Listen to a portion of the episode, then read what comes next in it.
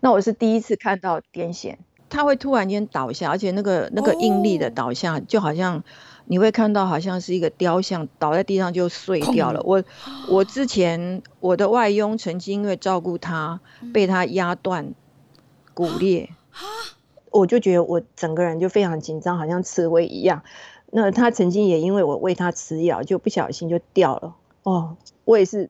气起来就狂打他，所以那时候啊，整个人真的是，真的是发疯一样失控，大失控。还记得当初的自己吗？想说的话，有多少人听得懂呢？照顾的漫漫长路上，先来一杯，我们再聊。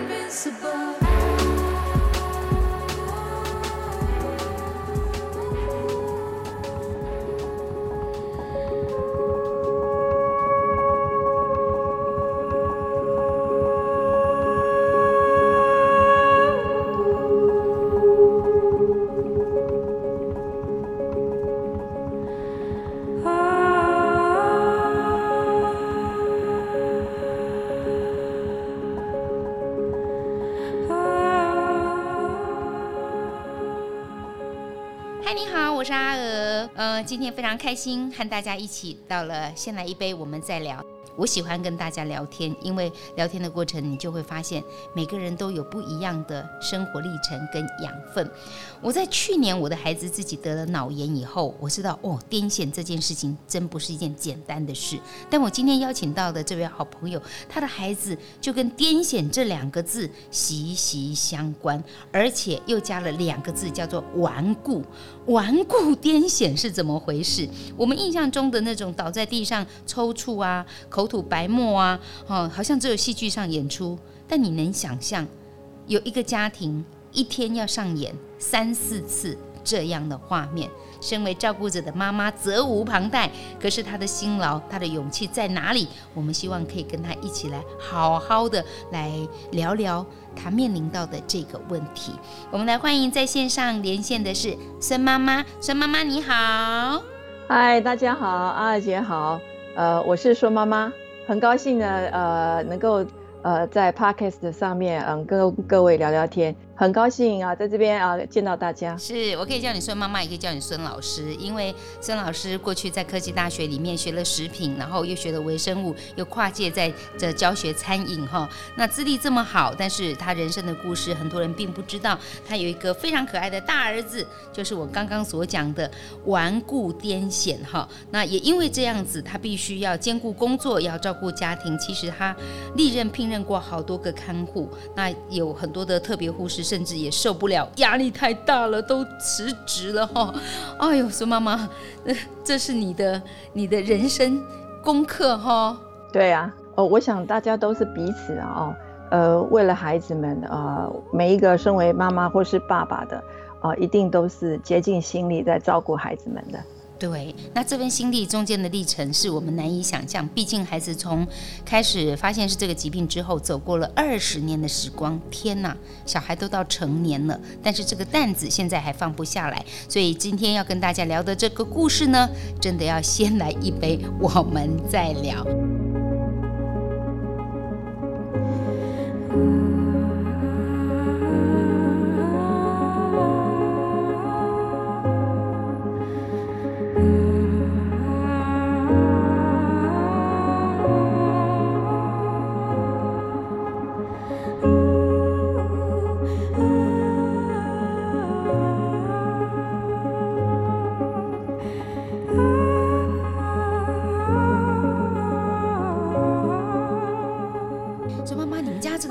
宝贝儿子，嗯，小学之前其实都是很 OK 的哦，一定是你的骄傲。我儿子小时候真的还算是很乖巧，嗯，呃，也算很懂事。对，那他的学习表现呢，呃，一直也没让我们挂心，而且他本身自己呢也是很自律，的一个孩子，因为从呃他跟他的呃妹妹呢差六岁，嗯，那他还没发病之前呢，呃，等到妹妹六岁的时候呢，进小一，她正好进国一，呃，因为他们在同学区里面，所以国中跟小学呢走路就可以到了，所以呢她都会呃带妹妹回家。那我也听我女儿讲说。也之前呢，呃，因为妹妹比较爱撒娇嘛，你也知道，嗯，呃，都会跟呃经过路边的时候呢，呃，我记得他们学校旁边呢，曾经呃两个路过到车站之前呢，都会有经过一个类似像我们说炸鸡摊，嗯，嗯嗯，那妹妹呢都会要求，那哥哥呢嗯嗯就会用零用钱，呃，买一点零嘴，嗯嗯，嗯，对，然后两个在一起搭车回来，啊，所以算起来，呃，我儿子是。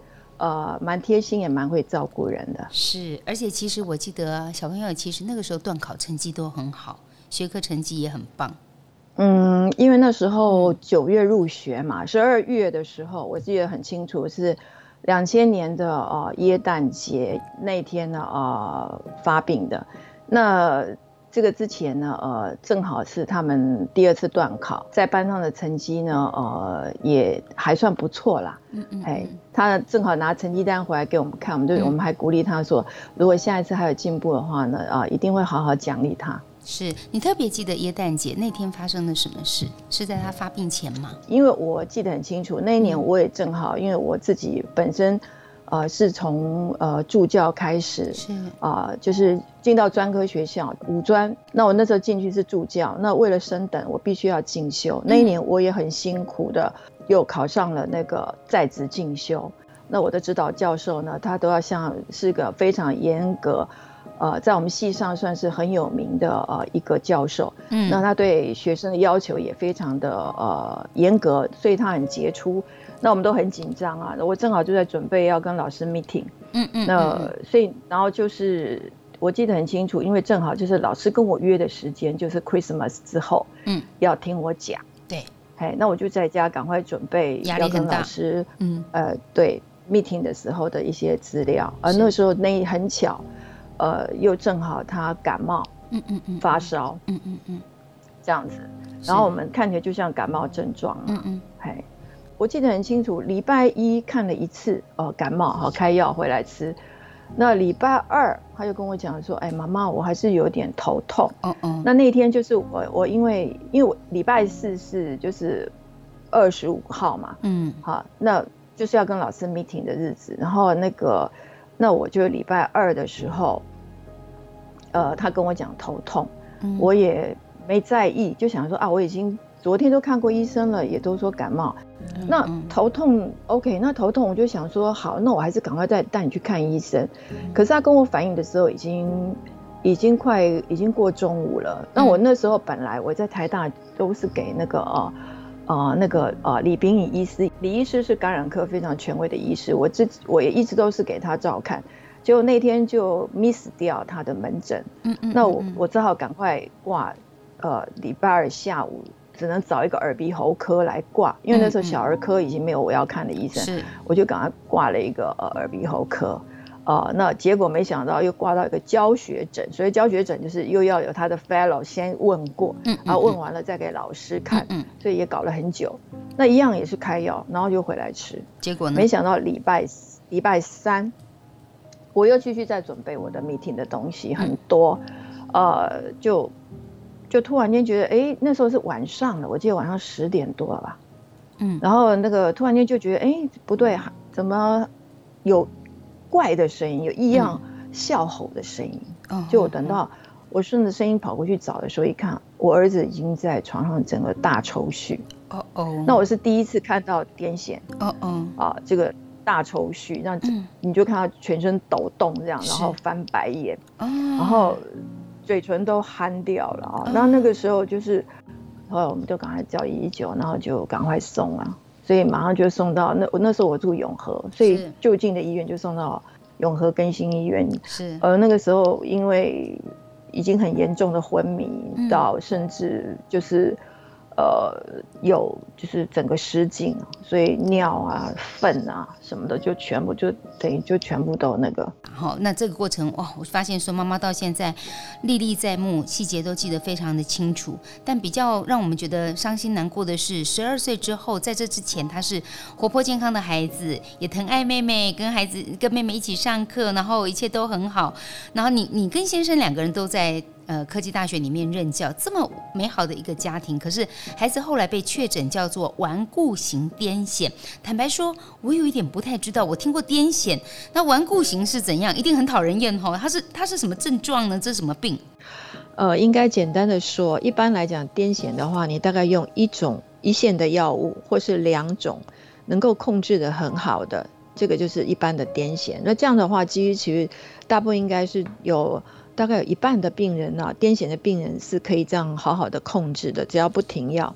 但是我们的问题是，我们现在目前已经用到六种药物。哦，而且呢，我们呃在这么二十年当中，只要有新的药物出来，有新的方法，我们都去尝试，可是都还是控制的不好，而且控制的很不好。所以用过那么多种药，然后慢慢有进步以后，其实它的那个次数也确实有因为受到药物的控制跟帮忙有趋缓，但是并没有消失。哎，对，现在每天还是会。呃，大概三四次，所以一个月每次医生一看，哦，又是一百多。啊、那这个当然这个是指大大小小，什么是一百多？一百多是什么？嗯，一百多什么？哦，一百多次啊，一天四次嘛，乘三十天不是一百二十次？天哪，那他抽搐起来之后怎么办？抓得住他吗？他就他会突然间倒下，而且那个那个应力的倒下，哦、就好像。你会看到好像是一个雕像倒在地上就碎掉了。我我之前我的外佣曾经因为照顾他，被他压断骨裂。啊，因为他其实也长大了，嗯，然后因为我儿子一百七十五，然后六十几公斤，还也高大，比我还高大。哦。之前去年吧，去年去年是摔到两颗门牙断掉，然后呢左脚。脚底板也是摔到骨裂。早期来讲，我们甚至每天都要带氧气钢瓶，因为他都会抽到，抽到那个呃，就是缺氧，就是没办法呼吸，哦、好像暂时停止呼吸一样，就嘴巴都、哦、都憨掉嘛，血氧就掉了很多，所以我们那时候都会定期带个钢瓶，哦，随身的钢瓶跟随时帮助他给他氧气。嗯，哎，是的，是的，那。在日照中心也有帮他备钢瓶，所以妈妈，我问你，如果他钢瓶没有及时来帮助他的话，他会怎么样？对，那就是对他脑部缺氧又是更大的伤害，他就持续本身放电就已经是会造成脑细胞的损坏了。对，再加上如果您在缺氧，我想您哦，我们一般都知道，我们如果缺氧，你五分钟就造成脑部的一些细胞的坏死啊。对对对对对，所以随时要携带钢瓶，万一随时有状况，你你们有没有抓出一个？诶，一个规顺序出来，知道说他什么时候、什么情形下比较容易发病，或者是会突然间有这种状况。哦，目前来讲，我只能讲哈，吃喝拉撒睡都会，所以没有章法喽。他他吃饭的时候也会发作，嗯，呃，可能洗，呃，然后睡觉的在睡眠当中也会突然间大发作，嗯，所以那个就是脑子异常放电，对不对？你不知道什么时候他会这样。对，因为。因为他脑炎的关系，他是呃，就是整个脑当初非常呃严重的发炎，然后而且很造成很多处的一些呃发炎以后的结痂，然后有栓塞的情况，所以只要是那个节点呃产生的话，就会造成不正常的放电，所以一我也曾经。呃，评估过，呃，有有去考虑过要不要呃用所谓的手术的方式，是，但是那时候我去荣总评估的时候，嗯嗯，呃，他就发现到说，呃，放电的点，呃，有三个，还不是只有一个，嗯，而且放电的位置，呃，那个地方，呃，有很多的功能有在那，他只跟我讲，我若还你一个，一个傻，一个傻傻的、呆呆的，然后不会、嗯、不会。因为它正好是在，它、嗯、正好是在那个额叶跟颞叶，而这两个地方是掌管我们情绪，嗯，还有认知的地方，嗯嗯。那如果你可你可想而知，如果把那个整块脑都切掉，嗯，那真的还我就是一个，只是一个就是一个傻傻的，而且，嗯嗯，而且跟我讲，也只有百分之五十的。呃，只能减少百分之五十。嗯，但后来你们的处理就是，目前他并不至于到傻傻，也就是说，呃，除了癫痫发作，尤其这个顽固型癫痫，每一次一发作，如果没有处理好，又缺氧的话，还有造成更多其他的问题。但是他的身体跟智力方面，其实现在状态并没有，并没有傻傻的。他现在是什么样的状况呢？哦、呃，因为他那时候他有伤到这个呃语言区。哦，啊，所以语言区的部分来讲的话，呃，它的神经回路受损，就是呃，我们讲说 input 听进去没问题，这条回路是通的，是。是 output 输出这条线断掉，所以他现在语言有障碍，他就是有苦说不出，就是他有想法，但就好像就好像我们、嗯、呃，阿尔你可能会有那种感觉说，哎、欸，嗯，我突然间想到一件事情。我想要讲，我已经有画面了，可是我就是讲不出来那是什么，对、嗯，就是那种感觉，那会急呀、啊，就就会觉得好急哦。对，对你就是怎么样想都想不出来，你脑袋瓜就是空白。所以我们旁边这里人会比他还要更急，那是因为哥哥他伤到了语言区，所以照料上并没有我们想象这么简单。可是不简单的话，如果不呃不化繁为简的话，我们日子也会过得很辛苦。我记得。嗯我也有在别的家长身上，甚至我的学生有一个也是亚斯伯格症很厉害的，那在我的班上，那我就看到那个妈妈，你就来看到她就非常的娇小，然后非常的瘦小，你可以看到她非常的神经质，因为她就是全心只顾这个儿子，哦，真的是会被搞疯掉。是，那我们其实照顾的路是很长远的，有些时候我们的担忧是。儿子很高兴，他走过这二十年来都还在我们身边，但是未来的路我们会越来越老。然后呢，其实你还有一个女儿，那比哥哥小六岁，嗯，现在也已经在职场上工作了。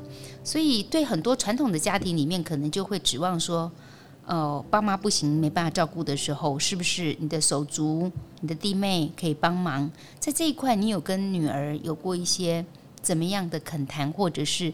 你你有一些什么期待吗？嗯，应该是这样讲。我觉得我们这一代的父母哈，我想阿尔你也是一样，我们正好夹在中间，我们又不忍心把责任呢丢给下一代。嗯，嗯，那甚至呢，呃，其实我的姑妈本身她还是非常辛苦，她呢本呃三个小孩里面有两个也是智障。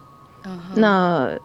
目前都还在照顾一个呃小儿子，已经四十几岁。那天我还跟他通电话，嗯、那他只跟我讲一句，他说我不求活得长久，嗯，啊，我只希望比他多活一两天就好了，啊、一两天就好了，嗯嗯，就至少你要能够处理他的事情，这样子吗？是，我相信这是所有父母的心声啊。那你的心声呢？呃，我跟我先生也是说，就是我们一定要活得比他久。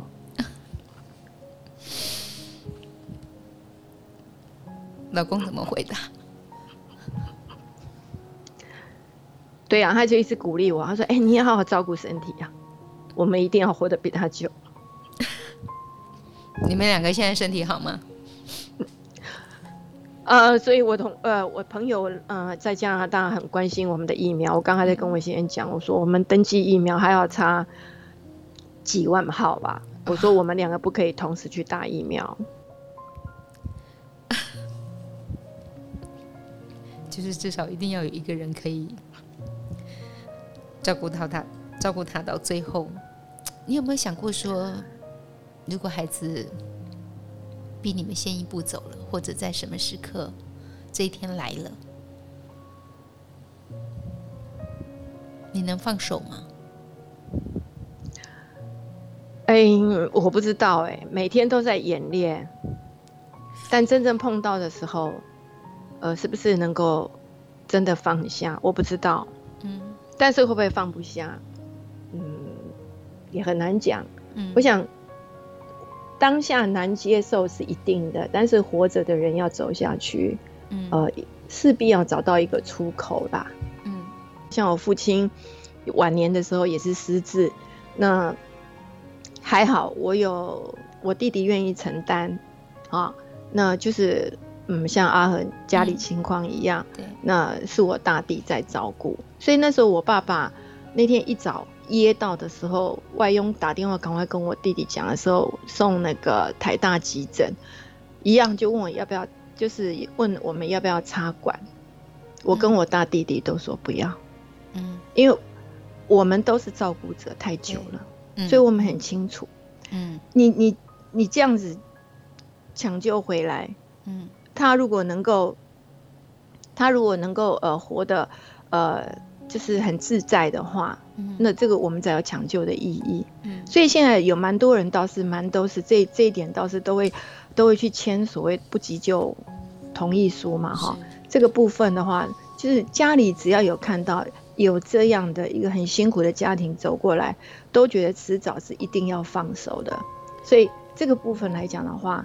呃，所以那时候我记得我父亲的时候，呃，我小弟可能就不太，他可能会觉得，因为没没没办法，三票对两票，两、嗯、票两票说 说不要插管，嗯嗯，所以所以一所以最后就没有插管。那所以我父亲当天早上因为进食的时候噎到，然后送台大急诊之后，当天晚上我那天记得很清楚，是正好我夜间部，我又要上到。九点四十五，嗯，那我的父亲一直等到我到他身边，嗯，跟他道别之后，那他才在那天晚上十二点多呢，啊，离开，嗯，这样子。那时候只有我，因为我两个弟弟都回去了，嗯，那只有我，呃，我我我在，然后我就跟跟我父亲讲，讲他能够。这个他也辛苦很久了，可以安心的这个哈，可以可以安心的离开这样子，所以所以那时候我弟弟他们八点多走，然后十二点十一点多的时候接到我的电话，说叫他们再过来。他们我小弟见面第一句话就说：怎么可能？刚才都还好好的，怎么怎么现在就通知说那个血压一直掉？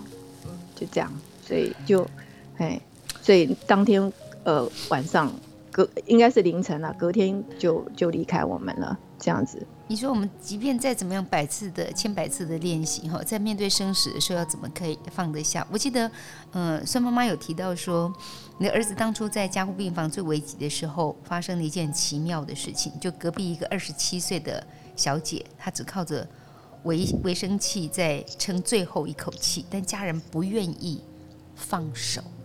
你你那时候其实心里面有一个体会是，这也是一个功课，然后你们一命换了一命，这个是我，呃，就是这二十年来一直念念不忘的一件事情，呃，因为我看到他的时候，他已经是骨瘦如柴，而且呢，因为他是靠维生器，已经听说有大概有快一个月还两个月了吧，所以我看到那个小姐，她没有讲的时候哈。妈妈没有给我看她生前的照片的时候，我不想她那么漂亮，嗯，她已经干瘦到又黑又小，不成人形了，真的是，真的真的就是干枯哎，欸，整个干枯，嗯，那整个是皮包骨，但是妈妈就是舍不得，是，后来就是因为那天，呃，还好老天没有让我看到我儿子急救的样子，嗯嗯嗯，是那个妈妈看到，那个妈妈跟跟她的大女儿看到，嗯，那可能看到我儿子。被急救的时候非常的痛苦吧，然后后来因为就几，他那个时候就是因为败血嘛，嗯。嗯，我去看到儿子的时候，我吓死了，一样，我儿子全身也是黑的，紫黑色的，呃，我印象很深刻，是因为我当天晚上我们赶去，他说已经抢救回来，然后我们就睡在外头，是隔天的时候一早，那个妈妈过来跟我打招呼，嗯，呃，然后就是谢谢我们，我我莫名其妙，我搞不清楚为什么，然后。然后我就，然后我就听到他去打电话请神父来，因为他们是基督徒，然后就在安排啊、呃、祷告啊，还有一些告别式的事情。然后后来是呃呃医生来跟我们解释病情的时候，才提到说他们已经跟那个妈妈沟通很久，妈妈都一直不放手。是，他说，嗯，是对，是因为看到我儿子的那个抢救的过程之中，他们才。啊、呃，就决定马上就签了那个，呃，拔管的那个嗯嗯的那个同意书。所以一拔管之后没多久，呃，孩子就走了。结果我一看到那个，呃，那个妈妈就拿她女儿的照片给我看，说：“啊，我真的是，非常的觉得生命实在是太那个了，太奇妙。但她真的很漂亮，嗯，的一个女孩子。而我看到她的时候，我根本分不清她是男是女。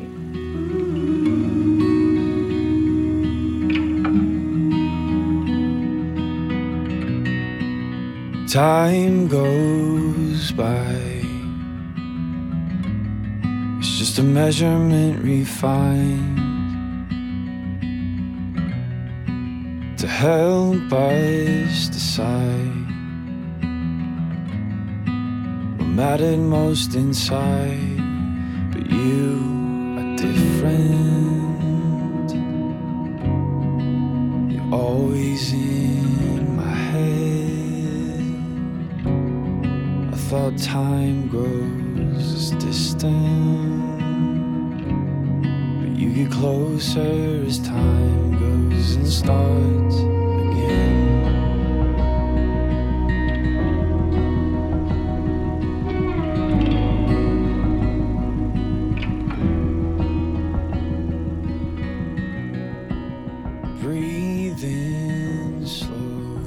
实，在照顾像这样子的孩子，有时候我们都不知道，其实他是天使。他也来给我们看一道一些生命的课程。你知道，在那一刻，他真的救赎了这个二十七岁的小姐，也救赎了他的家人。可是，也许他们并不知道，但是我们心里明白。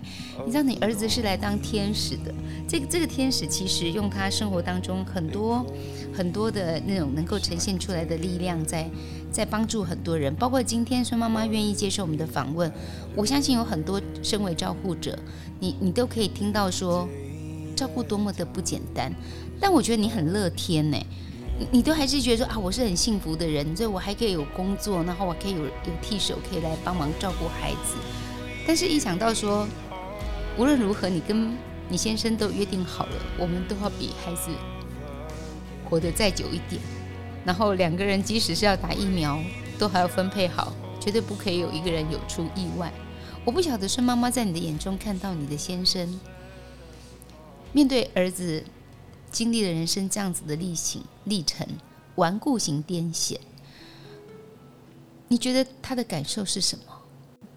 如果整体来看，我还真的是很感谢我的先生，他是真的是我们家的这个精神支柱。嗯，因为女生嘛，都是比较感性的，都很有脆弱的一面。只要不是因为爸爸。很坚强，而且爸爸不离不弃的话，像你看有些家庭因为孩子生病，就支离破碎了哈。嗯，那我觉得我很庆幸，我先生有肩膀让我们靠，在我们最重要很多几次非常大的那个难关的时候，就影响到孩子到底，嗯，就是这个呃生命的关卡的时候，他都能够很冷静的，呃，很稳定的做一些。做一些决定，呃，嗯、这个都是给我们很大的一个定力啦，嗯，嗯啊，所以所以说，呃，真的还是还好，我们有这个爸爸，呃，到现在都还是一直稳定我们的军心，所以让我们还还能够安安稳稳的。那你你们两个会过有过有有聊过说，如果孩子没有生这场病，嗯、长得又高又帅。嗯然后他人生应该有一个很好的工作，很好的女朋友，很好的家庭。可是这些在他身上就画上句点了。嗯，对，身为父母的人来说，我我无法想象那个心情。如果我家没有经过这一段的话，我想我到现在一定看到人还是破口大骂。我一不一我一定不懂得珍惜是什么，我一定不懂得原来世界上还有这么多。呃，呃，必呃需要一样需要被照顾的人，一样跟我们一样很坚强在生活的人，嗯呃嗯，应该是说，真的是呃，我儿子的生病给我们家生命课题。我先生其实啊、呃、脾气很不好，就是呃也所以不是不好，就是说。呃，就是容易比较情绪激动的，因为他急性子嘛。啊、嗯哦，有个性的人。嗯，哎，对对对，那那你知道，男生有时候 这个，老公性得压起来就是压起来，哦、所以有时候也很会的。那那难免嘛，那个气头上哈，他他就是会那个。可是。当我儿子生病之后，嗯，呃，我发现到他其实他也改很多了，嗯、他也改很多，我们都变柔软多了，他被整个人都变了。我跟他都变得很柔软。坦白讲，就好像我讲的，我在我儿子身上学到的第一件事情，就是能够好好的睡着，不失眠，然后能够眼睛睁开醒来，呼吸没有障碍。对。然后可以骂人，可以干掉，可以可以现在，你可以你可以讲什么？你可以这个、嗯、呃胡作非为。嗯哼，做拍歹随性，嘿，随性就是很能够随自己的意志去做事，这都真的就是天大的幸福。但是我我知道，从刚刚一开始，其实我们也聊到说，你们最担心的就是，因为照顾是一辈子的事情。那应该说恭喜还是说什么？因为儿子状况不错，已经二十年来状况都还挺好的，也没有人可以去想象说未来的医学如果再进步，他的时间会到什么时刻。那你们只能够拼一个，说两个人都要很健康。那有没有想过说，如果事与愿违，那对妹妹会不会成为另外一个压力或恐惧？或许我现在只能像这种无解的答案的时候，或者我没有办法去掌控的时候，呃，我也只能就是说，那就是看这个孩子的命吧，他能够。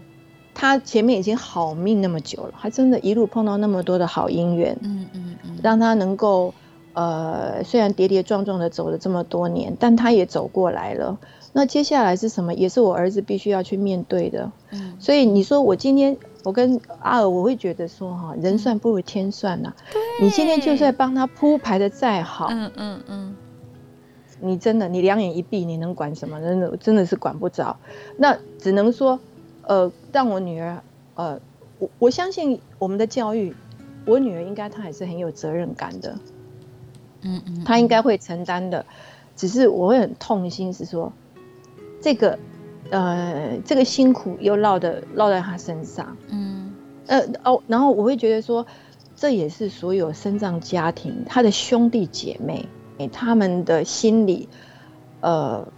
又是另外一种创伤，是，嗯，或许，所以我们，所以我那个时候就很保护我女儿，我跟我先生都很保护我女儿。我儿子整个生病的时候，因为他还小，我们从来没有让他去医院看过哥哥，因为那时候人在生病的时候，你也知道，那个人是整个是变形的，嗯嗯嗯，啊啊，是遭惊了，你知道，绝对不会是跟正常人一样，你知道吗？那那是慢慢恢复到生理正常了以后。你的神经整个都正常以后，我们包括我们颜面都有神经在控制，嗯、你才会有自然的笑容、自然的体态。是，所以那时候生病，我们都不敢让我女儿看到。她看到的时候，都已经是哥哥已经是已经恢复到能够出院的状况。她只觉得，哎，哥哥生病了这样子。你们真的很疼爱孩子，嗯，哎，那一直到我女儿她现在她现在懂事了，我们才呃才，我想她也慢慢感受到。不过还好，我女儿是。呃，也我我们家就是也蛮，呃，就是尽量以正常心态来看，就是因为，呃，他的同学来到家里，至少我女儿没有封闭到说不敢让同学到家里来。哇，那他的、嗯、他的他的手帕胶还是会到我们家来玩玩那个什么，呃，Xbox 啊，啊，来看电影啊，嗯、什么什么的。嗯、那那那我也。我也会让我儿子，如果我儿子想想，因为他其实他很喜欢交朋友，uh huh. 我儿子很喜欢交朋友，他一看到人来疯，你知道吗？整天就想想，都看到，就其实其实你不要看这些 孩子，他们其实他们也还是呃很很喜欢跟人交往，所以有有人来，像家里有亲朋好友来家里坐，他平常正常都要午睡，他都不午睡，嗯他就是要跟大家坐在客厅里听大家聊天。那或许他也会想要加入话题，但是他的话题可能停在，因为他处理的关系，比如说你你现在讲 A，大家已经跳到 C D 去了，他才在回，他才回应 到比较慢，所以他有对他虽然有点自言自语，但是他有回应哎，Anyway 没关系，没关系，我就让他就就是让他这样，所以。还好他的同学来家里，那也有看过我儿子发作的状况，还好他们也都没有，哎，没有吓到啊。我其实很想问孙 妈妈，你你在面对孩子发作的时候，嗯、那个你刚讲的糟惊变形，你在看到他那张脸的时候，嗯、你的心情是什么？哦，刚开始的时候，我真的是只能、嗯、只能怎么讲？现在可能因为已经二十年了，嗯，已经就好像人会有一种心理会有一种自我修复还是怎么样，就会就会比较已经习惯了，我就比较呃比较不害怕。前十年吧，嗯，那时候还靠外佣，我还不是看到他时时刻刻看到他那么严重。嗯。的时候，我每次看到他那样，我都哦我都吓到，真的。真的我也我也是吓到腿软了。所以其实孩子在这二十年当中，我相信你心中有许多的小剧场，你想过各种方式，不管你们可不可以照顾到他一辈子，或者是中间有没有要放手的时刻，还是将来女儿是不是有有一天要面临同样的承担？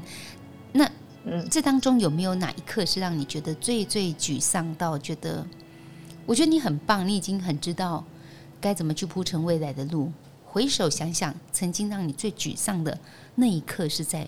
什么时刻啊？我觉得我还是要先回应哦。嗯嗯，阿尔，你之前在你的第一集有谈到的，嗯、我们一定要照顾好自己的心。我最沮丧的时候，就是当我的心也非常沮丧的时候，我省心而外的，包括要跟我先生啊、呃，我们三言两语，两个人就大爆炸，然后就、嗯、就是呃，你也可以想到就是。那种那种情况，然后小孩子又在旁边，然后我儿子，嗯、呃，看到那种情况，他他又听得懂，他不是不懂，他一看到我们俩吵起来，他就会，啊、呃，又会他又会非常的紧张，嗯，然后母子连心，他紧张，我也可以感觉到他很紧张，嗯，那时候我就很会非常的沮丧，就很想逃离现场，甚至我曾经也曾经就是想过念头，就是说，这个带着他干脆。这个跳下去就，谢谢你念头只有闪过，闪过就好，就是因为那个情绪，你正在那个情绪和先生正在冲突当中，但你又要顾及到孩子，他会比你更害怕、更紧张，说爸爸妈妈吵架。但是我有时候觉得吵架不一定都是坏事，就是情绪要有一个出口。否则你会一直往内压，往内压，也也还好。你们两个哎、欸，吵架很好，幸好你们两个有吵架，情绪可以发得出来。如果情绪发不出来，身体会生病的，会睡不好觉的。嗯、所以还好啦，我是觉得说，我跟我先生有时候在冲突的当下，以前冲突的时候会觉得，哦，我们就会走不出来哈，我们会觉得啊，我们这那个。嗯，这个呃，跟先生吵架，老公就不体贴啊，老公老公都没有对我怎么样。但是我就觉得说，哎、欸，我我就说，因为我儿子的事情之后，其实我跟我先生啊、呃，应该心里也变得比较健康。所以健康就是吵完之后，呃，冷静下来的时候，恢复期比较快。哎、欸，至少就是就能够客观的面对啦。嗯嗯。啊，就比较会客观面对。但是当下在当下在。在吵的时候，我甚至那时候发狂的时候，因为我儿子，嗯，他有时候，呃，那时候自己照顾的时候，哦、呃，就是外佣不在的时候，我自己照顾的时候，还在上班，嗯、我就觉得我整个人就非常紧张，好像刺猬一样。是那他曾经也因为我喂他吃药，就不小心就掉了。哦，嗯、我也是气起来就狂打他，就真的打他。就打他怎么怎么怎么这个样子呢？因为那个癫痫的药啊，啊，你不能够少吃，因为它药物浓度只要一一不对的时候啊，那个就会引起那个大的抽搐，这样。所以那时候啊，整个人真的是失控，真的是发疯一样失控，大失控。不过你们家这个儿子有没有什么时候让你曾经很感动过的？除了你气到打他，有没有给你感动过的？就是他安慰我的时候啊，他怎么安慰你？抱抱你，就哎，就就是我刚刚跟你讲，我跟我老公飙完的时候啊，嗯、那这时候人就是很不准，对不对？嗯。那我那我儿子呢，他会爸爸不在的时候呢，只有我们俩的时候，嗯、偷偷的叫我过来，然后就跟我讲悄悄，哦，然后他就会说哦。我绝对不会像爸爸那个样。子，哦，我就知道他的意思，他就不会像他那样这样子哦发发飙，所以他很怕他说，我们就说你看你就很像你爸，他说哪有哪有，我没有。其实 他不发病的时候好可爱，就是正常跟你回答，永远那个智力停留在很可爱的大男孩十岁左右的那个阶段。没有，我就跟他讲说，我就说他可能如果他是正常的话，绝对是他爸爸的模子啊，一定我们家的。那你你女儿是用的哪个模子呀？不是你们两个人生的吗？当然是你们这个模子，要不然你有看到芭乐树上面长葡萄的吗？是是是，曾老师，你你你有没有在这个过程当中看到你自己前后最大的改变？因为呃，我儿子生病之后，我已经忘了是，呃，因为我的母亲那时候，因为我我妈妈都是求神拜佛，嗯，到处去捐献，嗯嗯。那她过世之后，整理她的遗物的时候，嗯，我只知道那时候我妈妈已经是慈济的会员，嗯，然后那时候他们正好在募款，那个要盖慈济医院，是。那我后来在整理我妈妈的遗物的时候，她她藏在。那个烫死你听得懂吗？嗯，我怎样烫死来对，嗯，我知道。哎、欸，烫死来对，烫死来对，个挂奢洗，你就知道那是非常隐秘，对不对？然后隐秘里面一个饼干盒，嗯，哦，表示是老人家非常不想让人家知道的。嗯，我发现到有十五张的病床，我妈妈捐了十五张的病床，好感人哦。为了孙子，之后我一直延续妈妈的。妈妈承接下来的，我就一直延续，啊、呃，就是他的捐款，我就到现在都没有断掉，包括帮我爸爸捐，帮，反正他他之前捐多少，我就继续捐啊。除了捐病床之外，我没有捐病床。然后也因为那个因缘之下，我就开始看那个大爱剧场。是。那我跟我先生，我我没想到，我想说，哎、欸，男生怎么会，男人怎么会喜欢看这种，嗯，哎、欸，这种比较属于戏剧的那种哈？哎、欸，没想到我先生现在。哎，二十年来，嗯，一定看大爱，嗯、到现在还还会用那个 MOD 呢，没看到要回看回看，因为他心中有大爱，心中有一份浓浓的爱。虽然男生就个性是这样子，但是他的爱对儿子、嗯、对，对家、对你，以后不要跟他吵架了啦，嗯、好不好？我不会像你老公那样子、啊，不太可能哎，不太可能。所以我家庭的群主哈，我们就很喜欢打锤啊。所以我女儿就是说，那我们就成立一个群组，就打锤的，打锤啊，大家爱打啊，来打嘿，就是来打。我的家庭群组就是打锤，嗯，就是斗嘴。然后他，然后他在旁观，他有时候也会跟我讲，妈，你很白目哦。他说，其实你会，你也是讨骂的类型。嗯太美丽，不会，我觉得我想，我想要给你们这一家人很大的称赞，谢谢你们走过这样的路，而且幸运真的是在你们身上眷顾了这个家庭，非常谢谢孙妈妈和我们分享的你这个可爱的大儿子。啊，尽量不要再跟你老公吵了啦哈，OK 的啦，他已经有大爱了好吗？谢谢你，孙妈妈，谢谢，是是是，谢谢。今天听到孙妈妈讲的他们家的大儿子，哇，我的天呐！难怪我今天必须要喝这个养乐多，酸酸甜甜的滋味哈。讲到我都掉眼泪了，突然间又破涕为笑。哎，这个根据中华民国家庭照顾者关怀总会有一个统计哦，大家听一下，台湾将近有八十万的人口是需要长期的照顾这些失能者。那有百分之四十二的家庭呢，他是自己承担了这个照顾的工作。从疫情发生到现在，宣布三级的警戒，一直到现在，很多家庭，啊、都是不知道怎么样去喘息，不知道怎么样去维持这个该有的社交，还有公共资源跟社区的这些活动，也都没有办法去使用，因为都关闭了嘛，哈。那封闭在家里面的时候，哇，我觉得照顾者的压力就更大了，因为身心障碍就陷入了另外一个危机。有很多的日照中心还有照顾机构都会持续的用电话来关心。那我们呢，就只能够尽量的在网络上呢，呃，有一些活动啊，有一些讯息，和大家共同的来关怀一下这个议题。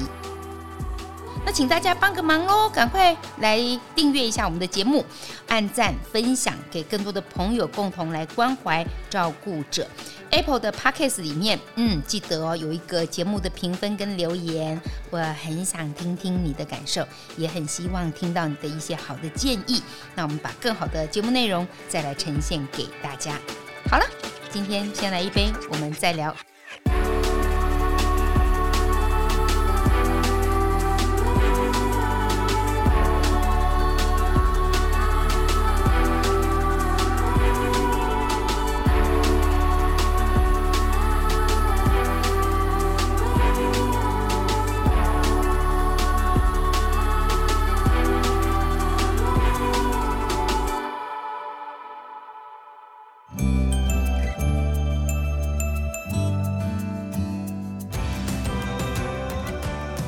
照顾的漫漫长路上，正成集团支持伊甸基金会，一起凝聚陪伴的力量，期待能够借由经验的倾听与诉说，彼此相互理解陪伴。无论是谁，都能够重新整理并好好对待自己。